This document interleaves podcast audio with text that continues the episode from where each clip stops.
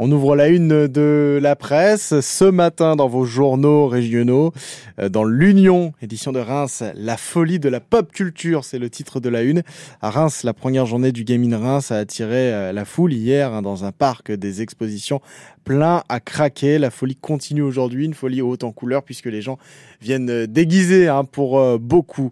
Dans les pages de l'Union également, un restaurant extraordinaire tape dans l'œil du Michelin. C'est le restaurant inclusif de la rue du Temple, l'Extra, euh, qui n'est pas encore tout à fait revenu de son entrée dans le guide Michelin. Une distinction qui ne doit rien au hasard, mais à la conjonction de deux qualités, celle de la cuisine et celle des relations humaines. En effet, l'extra emploie notamment des personnes en situation de handicap. Et puis, dans le journal L'Ardennais, à Charleville-Mézières, l'amiante empoisonne nos routes. C'est le titre de la une. De l'amiante a été découvert à la fin des travaux menés sur la rocade de Charleville-Mézières. Ce matériau cancérigène est présent dans les routes beaucoup plus qu'on ne l'imagine. Voilà ce qui est à lire dans vos journaux ce dimanche, l'Union et l'Ardennais en l'occurrence.